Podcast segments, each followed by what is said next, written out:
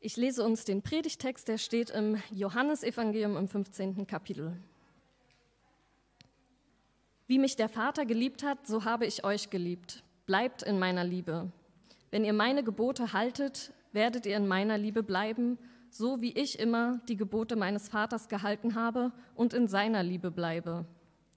Ich sage euch das, damit meine Freude euch erfüllt und eure Freude vollkommen ist. Liebt einander, wie ich euch geliebt habe. Das ist mein Gebot. Niemand liebt seine Freunde mehr als der, der sein Leben für sie hergibt. Ihr seid meine Freunde, wenn ihr tut, was ich euch gebiete. Ich nenne euch Freunde und nicht meine Diener, denn ein Diener weiß nicht, was sein Herr tut. Ich aber habe euch alles mitgeteilt, was ich von meinem Vater gehört habe. Nicht ihr habt mich erwählt, sondern ich habe euch erwählt ich habe euch dazu bestimmt, zu gehen und Frucht zu tragen, Frucht, die Bestand hat.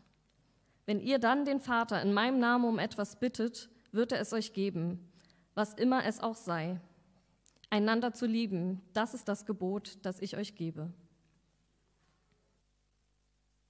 Einen wunderschönen guten Morgen. Schön, euch hier heute alle zu sehen. Und ich bete zum Einstieg in die Predigt. Liebender Gott, ich danke dir für diese Worte, für diesen Text, für die Zeit, die wir jetzt haben, um uns auf dich auszurichten. Und äh, danke, dass du dich auch auf uns ausrichtest und äh, auf uns ausgerichtet bist. Und ich bitte dich, dass wir das jetzt auch so spüren und erleben können. Amen.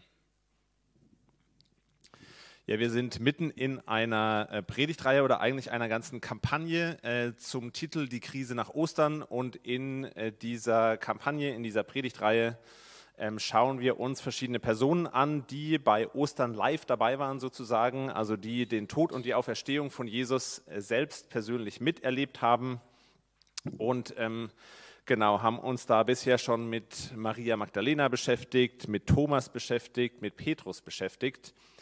Und äh, ich äh, mag das sehr. Ich muss sagen, das ist für mich ein großer Gewinn, für meinen eigenen Glauben ein großer Gewinn, mich auf diese Personen einzulassen, äh, mich mit ihnen zu beschäftigen, mich mit der Krise zu beschäftigen, die sie vielleicht so nach Ostern hatten und äh, ich mag das auch sehr, dass das eben nicht nur eine Predigtreihe ist, sondern dass da ganz viel Austausch und ganz viel äh, Leben und ganz viel Aktion drin ist, dass wir in einer Gemäldegalerie zum Beispiel schon sein konnten, uns verschiedene Kunstwerke auch anschauen konnten rund um die Passion von äh, Jesus, dass wir jetzt diese Woche in einem Kloster sein konnten mit fast 20 Leuten ähm, und uns mal so in das Leben und den Alltag da ähm, reinhören konnten und von einem Bruder hören äh, konnten. Äh, ja, das alles ganz, ganz großartig. Danke auch für äh, eure Interaktion, für die Gespräche, die immer wieder da sind, für die Rückmeldungen, die auch über diese Faltblätter kommen, den äh, QR-Code, äh, der da drin ist, auch wenn ihr euch diese Woche sehr zurückgehalten habt.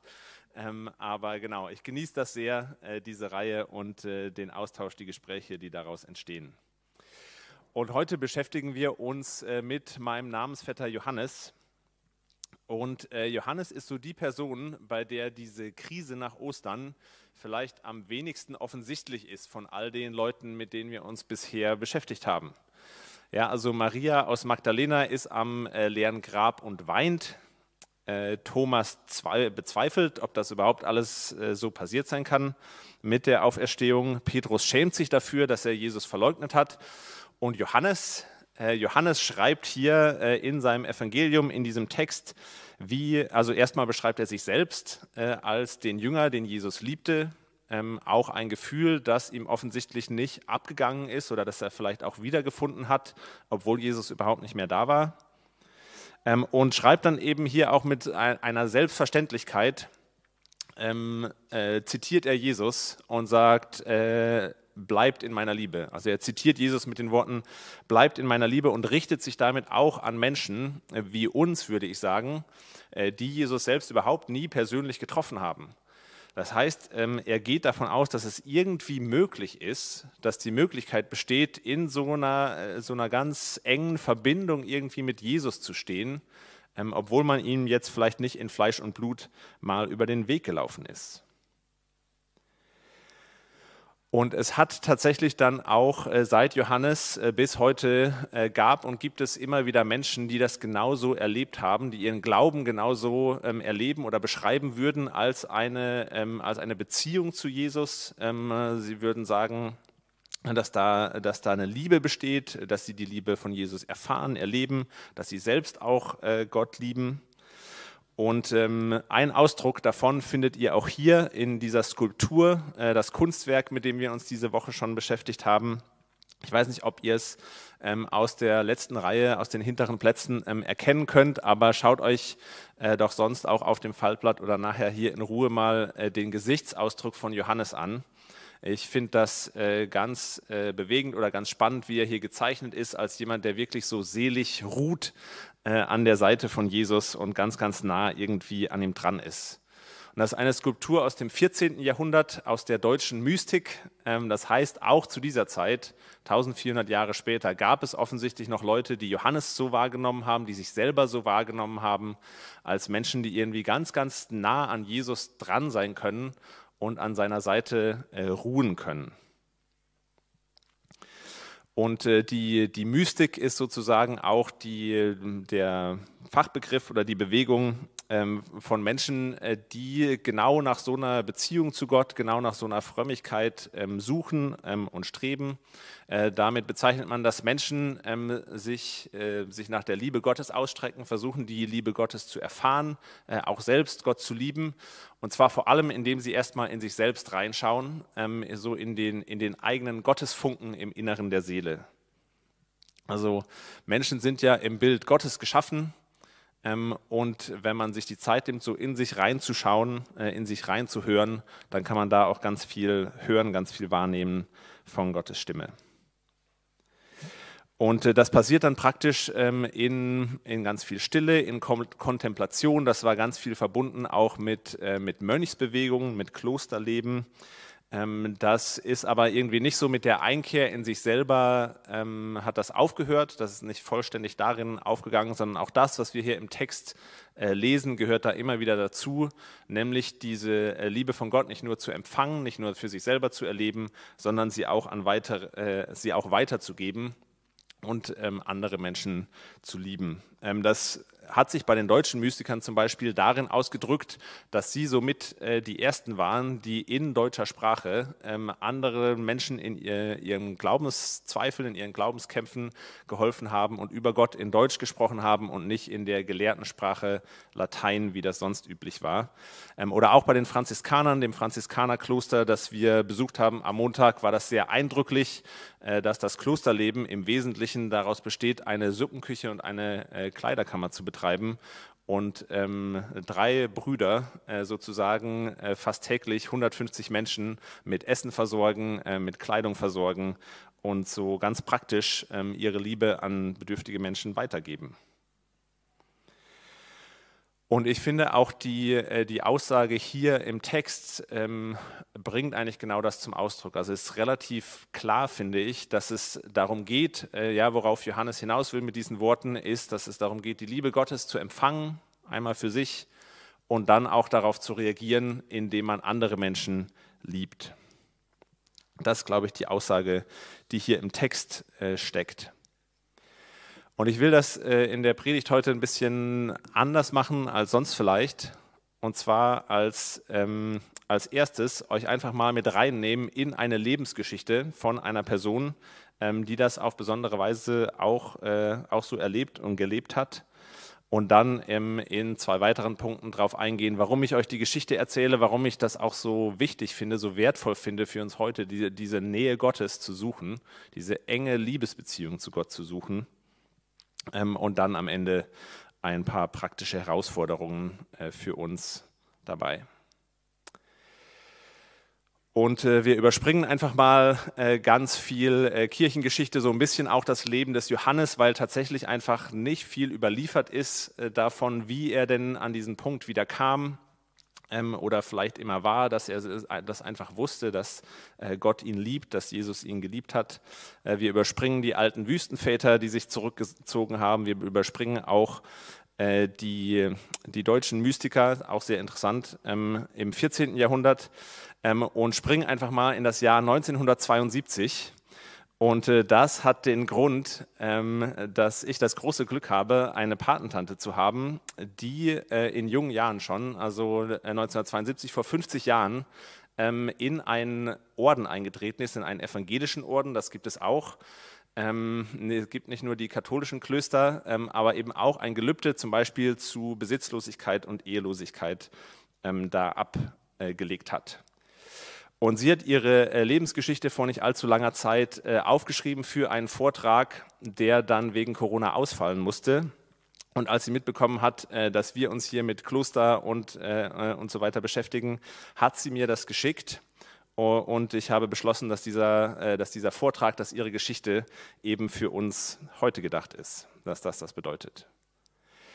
Und ich will euch einfach mal mit reinnehmen in ihre Geschichte, einfach als so ein Beispiel, äh, um sich das mal anzuschauen, wie sieht das aus, was, was hat das für jemand bedeutet, die ähm, vor 50 Jahren, jetzt nicht allzu langer Zeit, lebt ja auch heute noch, die so ganz bewusst sich auf die Nähe Gottes äh, und seine Liebe ausrichtet. Und sie ist ähm, aufgewachsen in einem kleinen Dorf äh, im Hunsrück, linksrheinisch in Rheinland-Pfalz. Äh, in, ja genau, kleines Dorf, äh, so ganz bodenständig. Ähm, ihre Eltern äh, Landwirte, bodenständige Frömmigkeit auch. Und bei ihr hat sie schon früh so einen Wunsch entwickelt, äh, irgendwie mal ins Ausland zu gehen und auch unbedingt irgendwas mit, mit Gott zu erleben und für Gott zu machen, was für Gott zu bewegen.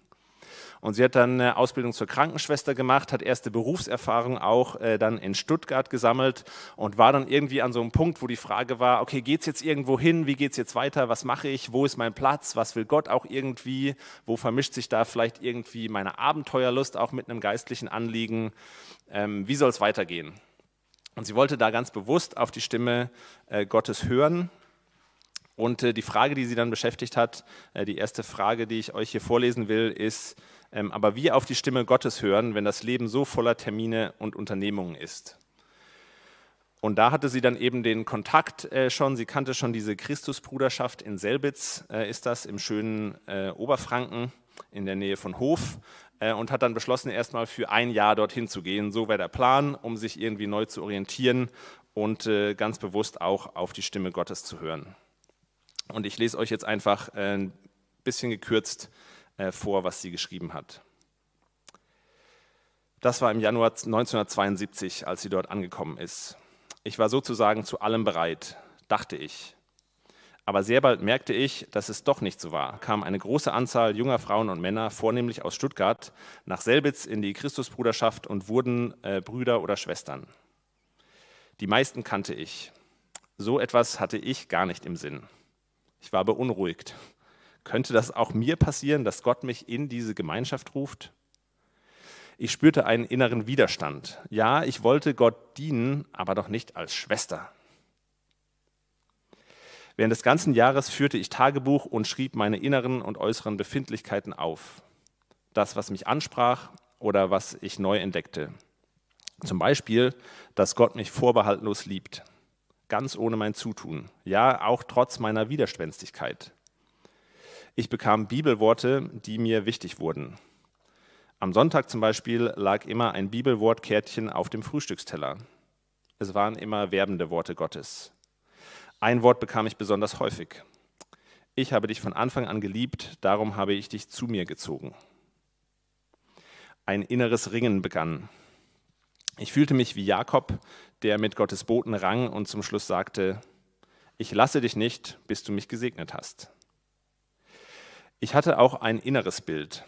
Da war ein langer, dunkler Gang und links und rechts Türen. Alle waren geschlossen und nur eine stand einen Spalt offen. Licht fiel heraus. Als ich näher trat und die Tür weiter aufmachte, sah ich dort viele Schwestern in einem großen Raum. Also, die Tür zur Christusbruderschaft steht mir offen. Ist das eine Einladung? Es dauerte noch bis November, bis ich bereit war, mich zu entscheiden und durch diese Tür einzutreten, und die äh, Kommunität im Vertrauen auf Gott, der es gut mit mir meint und der mich in die Kommunität im Vertrauen auf Gott, der es gut mit mir meint und der mich liebt. Das war meine große Bitte an Jesus Christus, mir immer wieder diese Erfahrung von Geliebtsein zu schenken und einen weiten Raum, in dem ich stehen kann. Ich liebe die Weite. Das bedeutete aber auch, dass ich meinen Wunsch, ins Ausland zu gehen und einmal zu heiraten, auf den Altar Gottes zu legen hatte, so wie bei der Einkleidung meine privaten Kleider abzulegen, vor dem Altar und die Ordenstracht zu tragen.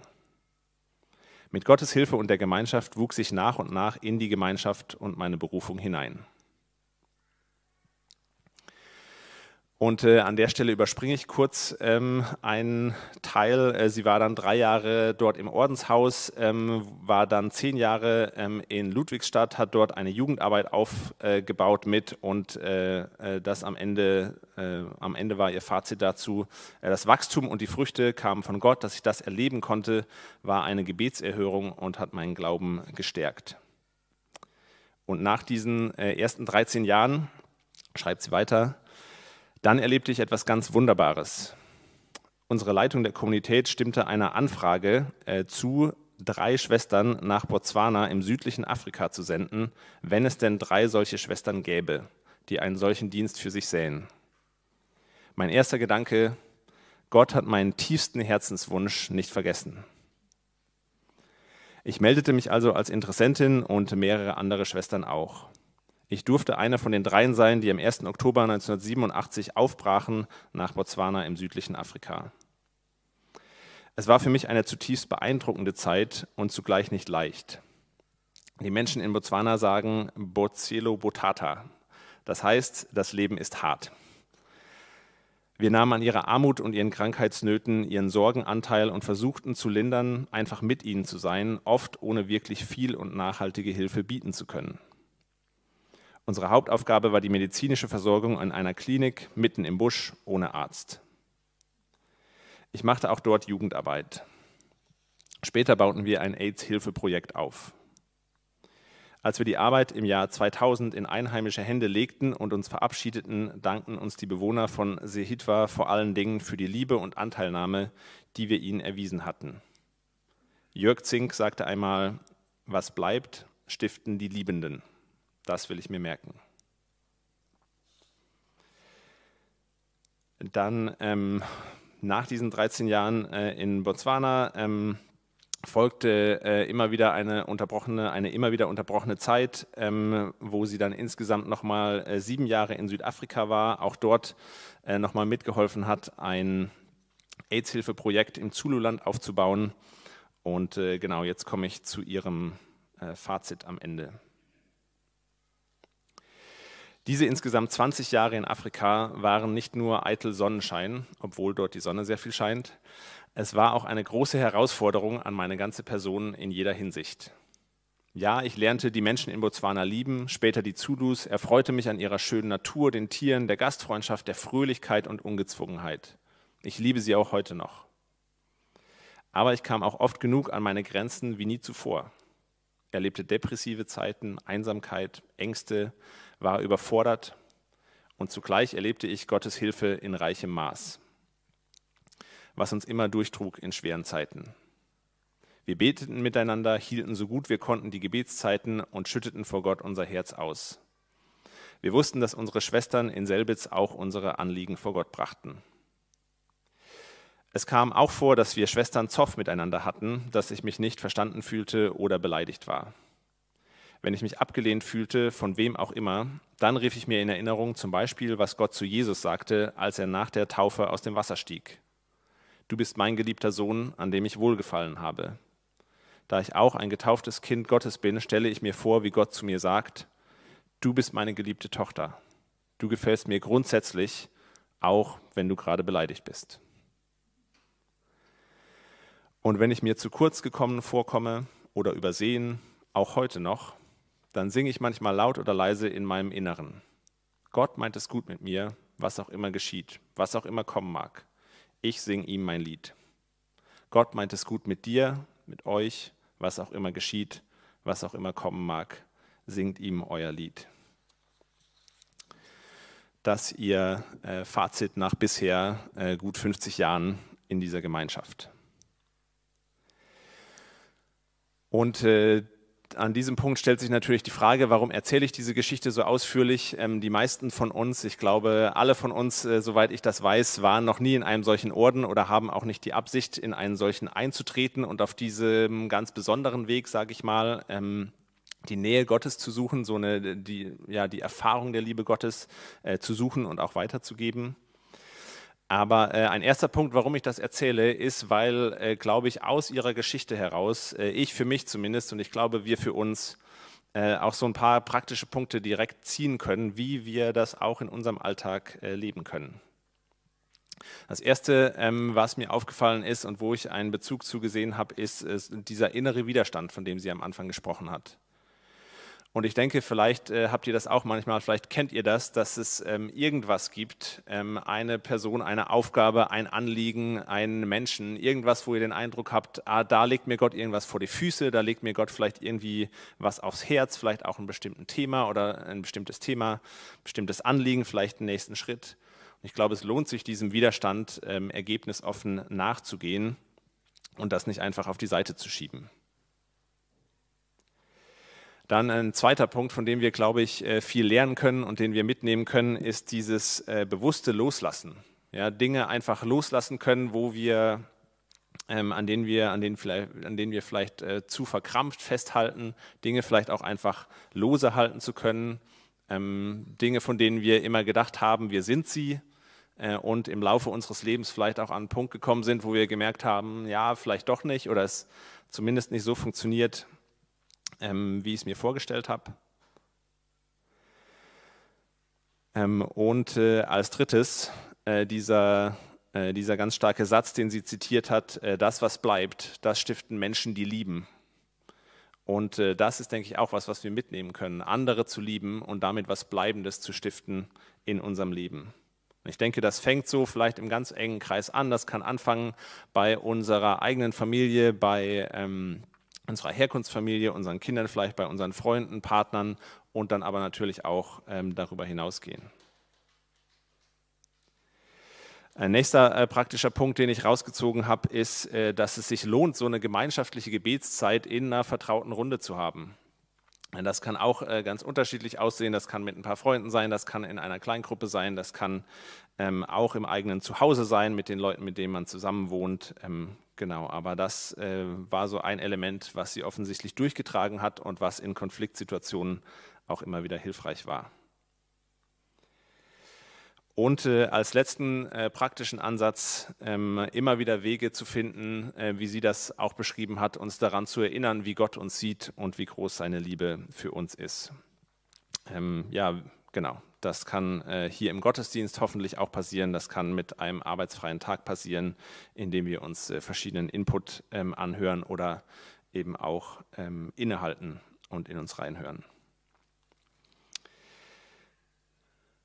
Und äh, das sind so ein paar erste ganz praktische Anknüpfungspunkte, die ich euch mitgeben wollte und für die allein sich, finde ich, diese Geschichte schon lohnt.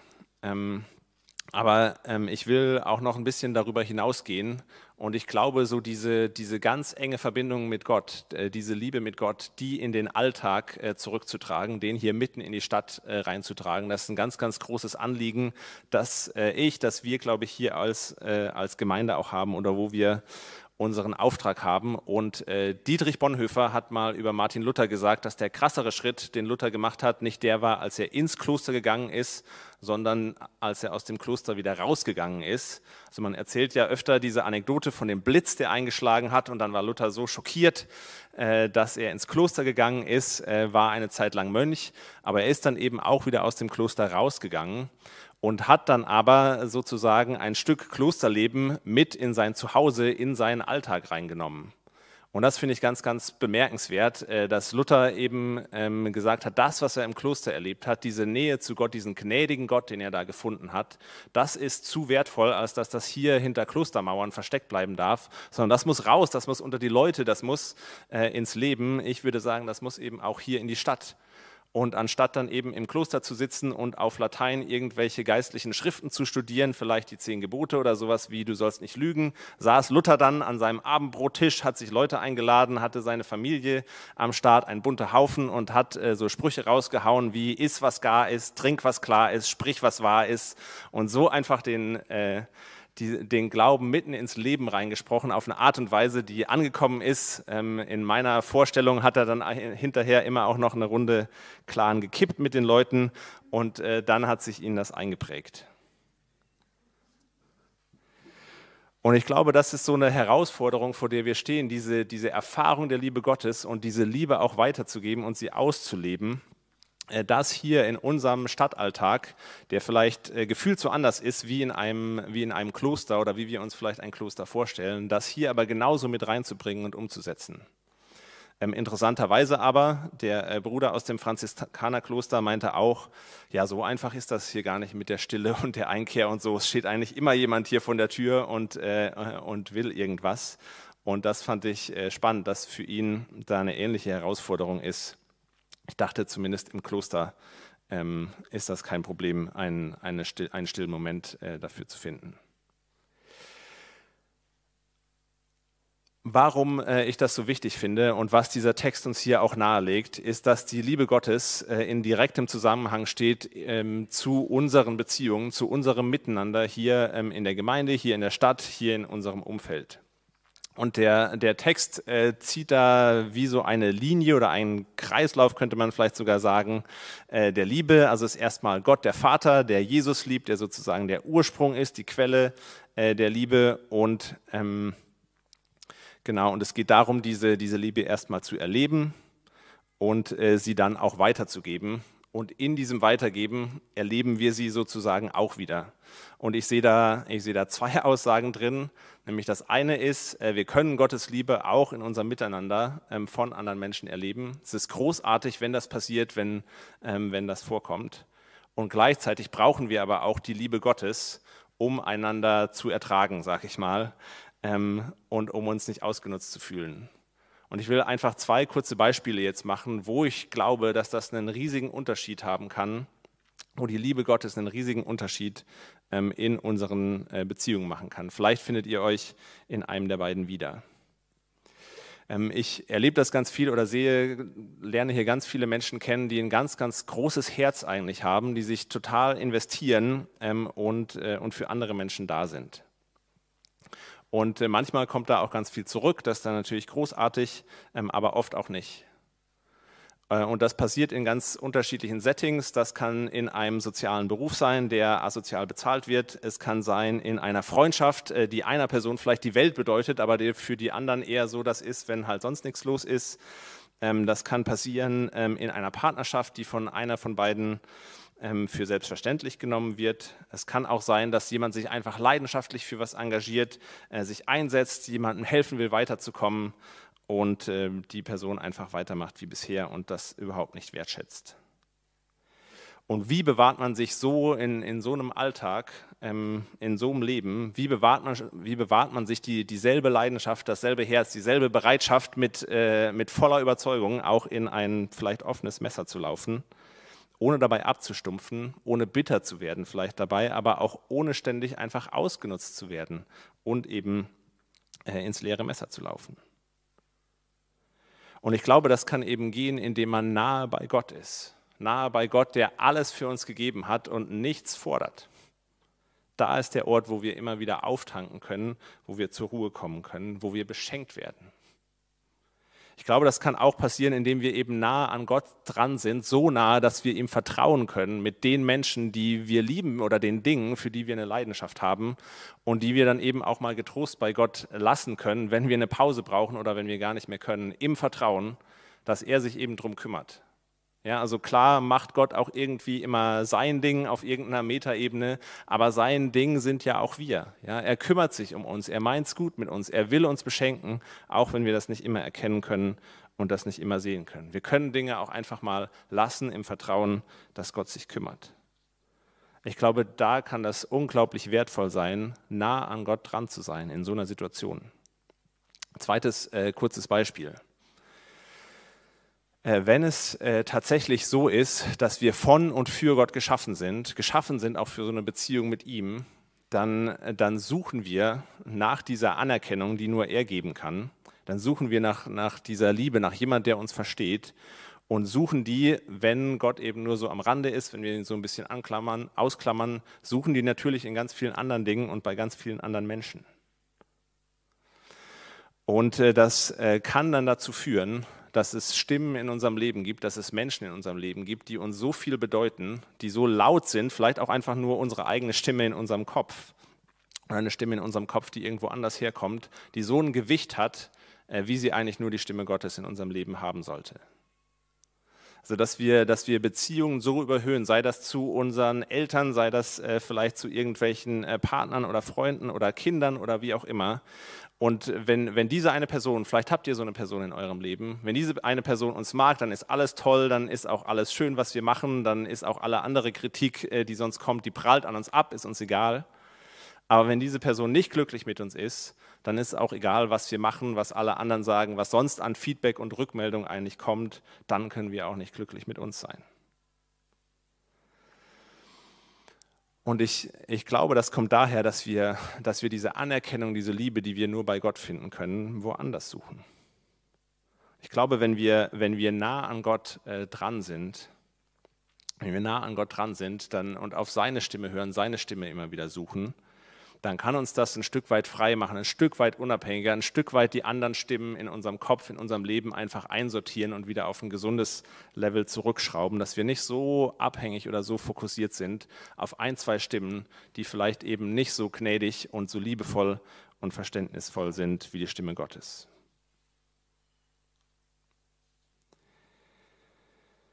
Und ich glaube, dass, dass so diese, diese heilige, übernatürliche äh, Liebe Gottes in unsere, in unsere alltäglichen Beziehungen, gerade hier im Stadtleben, sie reinzubringen, äh, dass das uns ganz, ganz viel geben kann und äh, ganz, ganz wichtig ist. Und ich will jetzt in einem kurzen dritten Punkt so eine kleine Übersicht machen, also wirklich nur so stichpunktartig von Dingen, ähm, wo ich den Eindruck habe oder wo ich die Erfahrung gemacht habe, wo ich das beobachtet habe, auch, dass uns das schwerfällt ähm, diese Nähe Gottes irgendwie zu finden, in der Liebe Gottes zu bleiben, wie Johannes das beschreibt. Und ähm, äh, das sind sieben Punkte.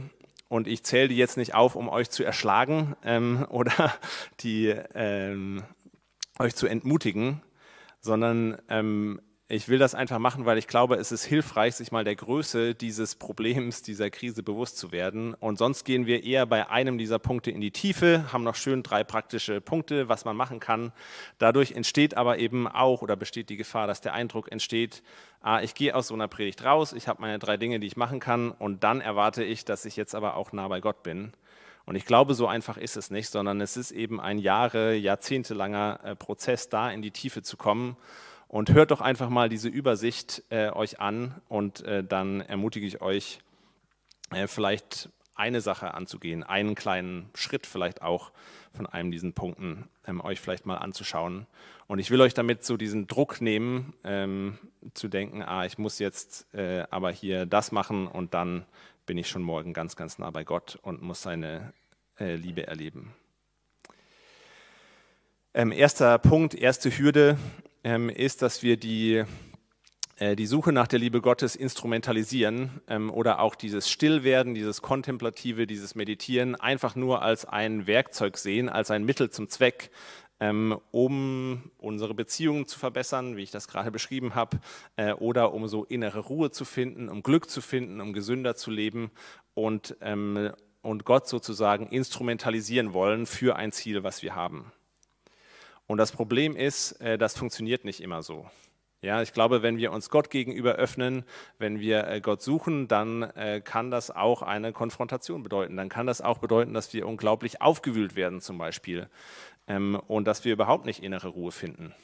Und dann fragen wir uns, wo ist denn Gott, was macht denn Gott? Und ich bekomme doch überhaupt gar nicht die innere Ruhe, die ich mir davon versprochen habe. Meine Beziehungen werden überhaupt gar nicht besser, es wird eher schlimmer ähm, und geben auf und lassen das wieder bleiben, haben vielleicht sogar das Gefühl, Gott lässt mich hängen, Gott ist nicht da. Und die, die Herausforderung, oder ich glaube, wie wir das angehen können, ist uns da zu hinterfragen oder Gott eben nicht so als Mittel zum Zweck zu verwenden, sondern uns wirklich auf ihn zu fokussieren ähm, und ihn mal machen zu lassen und, äh, und uns nicht um uns selbst zu drehen. Das ist der erste Stichpunkt. Äh, zweiter, äh, zweiter Punkt ist einfach so eine Angst oder vielleicht inzwischen auch eine antrainierte Unfähigkeit, wirklich mal innerlich zur Ruhe zu kommen. Und das wird vielleicht bestärkt äh, noch durch solche technologischen Sachen, dass wir eben einfach immer eine Ablenkung in der, in der Hosentasche haben und so weiter. Ähm, dass wir überhaupt gar nicht mehr reinkommen in so Zeiten von Selbstreflexion, von längerer Ruhe. Äh, das halten wir überhaupt gar nicht mehr aus. Also diese Dinge, die eigentlich sogar noch vorgeschaltet sind, die Vorbedingungen sind sozusagen, dass wir überhaupt äh, Raum für Gott haben. Und die Herausforderung darin oder wie wir das angehen können, ist, uns irgendwie einen Rhythmus zu setzen, in dem Gott vorkommt. Sei das durch einen Sonntag, ja, durch einen Feiertag in der Woche oder sonst irgendwie einen täglichen Rhythmus vielleicht, einen jährlichen Rhythmus, wie auch immer. Das dritte äh, ist, dass so ein, so ein geistliches Leben, so eine Beziehung braucht wie jede andere Beziehung auch Arbeit, braucht auch Training. Äh, das passiert nicht einfach so. Ähm, und ähm, man könnte sagen, das ist vielleicht manchmal einfach nur unsere Faulheit oder fehlende Disziplin oder so ein innerer Schweinehund, den wir da über, ähm, winden müssen. Aber ich glaube, es, es geht noch eine Spur tiefer und da ist so eine Gleichgültigkeit in uns Gott gegenüber, weil uns die Wichtigkeit dieser Beziehung zu ihm und seiner Liebe, glaube ich, nicht immer so intuitiv bewusst ist. Das ist uns nicht immer so ganz klar. Ähm, oder weil wir die Liebe Gottes auch, wir reden ja viel über die Liebe und Gnade Gottes, das eben auch sowas ist wie, ah ja, das haben wir ja, müssen wir uns ja nicht mehr kümmern. Und wie wir das angehen können, ist, glaube ich, ähm, indem wir uns so ein paar klare Ziele irgendwie an, äh, abstecken, wo wir vielleicht weitergehen, äh, weiterkommen wollen, wie wir werden wollen, ähm, manche Sachen einfach zu, äh, zu kultivieren ähm, und, mal, und mal schauen, wie ist unser Umgang mit anderen zum Beispiel oder wie, wie könnte ich äh, sanftmütiger werden, solche Dinge. Vierter Stichpunkt. Ähm, wir haben einfach Dinge, an denen wir hängen und die dieser Beziehung zu Gott im Weg stehen und bei denen es uns schwerfällt, sie loszulassen. Ähm, es fühlt sich vielleicht auch oft so an, als ob wir keine Zeit haben. Man könnte auch sagen, wir nehmen uns vielleicht auch einfach nicht die Zeit. Da geht es einfach auch darum, bewusst Dinge anzuschauen und zu überlegen, was kann ich, was sollte ich denn loslassen, ein einfaches Leben zu leben.